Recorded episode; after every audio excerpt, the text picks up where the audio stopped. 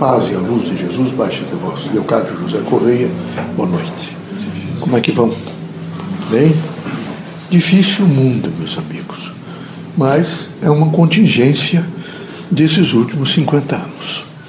O mundo tomou uma direção de um processo materialista, intenso, onde a grande significação é poder, glória, o materialismo, sem, sem precedente histórico. É evidente que Roma já teve problema, é evidente que os Césares foram difíceis, é evidente que Alexandre o Grande invadiu vários países, mas ninguém com uma matemática tão grande como domínio, com processo de domínio, como ultimamente está acontecendo. É preciso que vocês acreditem muito na prece e, nesse momento, façam efetivamente um processo de prece para que o mundo e os, os, dirigentes das grandes nações e desses, desses grupos que nesse momento são sempre insatisfeitos possam fazer um pouco de reflexão, de meditação e alcançar equilíbrio, que esse é um momento para equilíbrio, é um momento de paz, é um momento que as pessoas clamam muito no mundo inteiro por paz.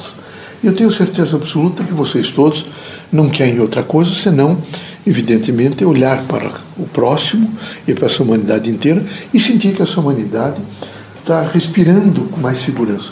Porque há uma insegurança, uma insegurança nos países todos, há uma insegurança dentro dos centros urbanos, há realmente uma grande insegurança no mundo. E era preciso que isso mudasse. E eu quero dizer para vocês que, sabe, só mude na medida em que vocês reconhecerem no outro os mesmos direitos que vocês reconhecem para vocês. É preciso ter coragem de tentar dizer que o outro seja tão forte quanto eu, que o outro seja tão é, feliz quanto eu estou sendo, que o outro tenha nesse momento possibilidade de dizer que vai contribuir para uma construção humana tanto quanto eu. E esse é um momento de todos puxando, todos querendo, evidentemente, egoisticamente ser maior, ser mais poderoso, ser mais forte. Isso leva a grandes constrangimentos. A doutrina dos espíritos eh, propugna permanentemente por paz. Ela quer que efetivamente os homens todos façam o grande entrosamento da vida numa relação crítica, evidente, de amor, de fraternidade, de luz, de esperança, que não significa outra coisa senão ajuizamento de valores. Que Deus abençoe vocês todos, que Deus os fortaleça, que vocês possam vencer todos os obstáculos.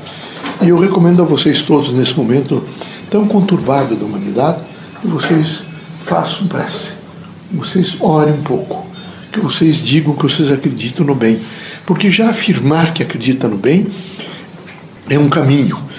É? Fazer o bem é uma realização plena de vida. E orar nesse momento é fazer o bem. E eu espero que vocês assim o façam. Deus seja conosco. Deus os ilumine.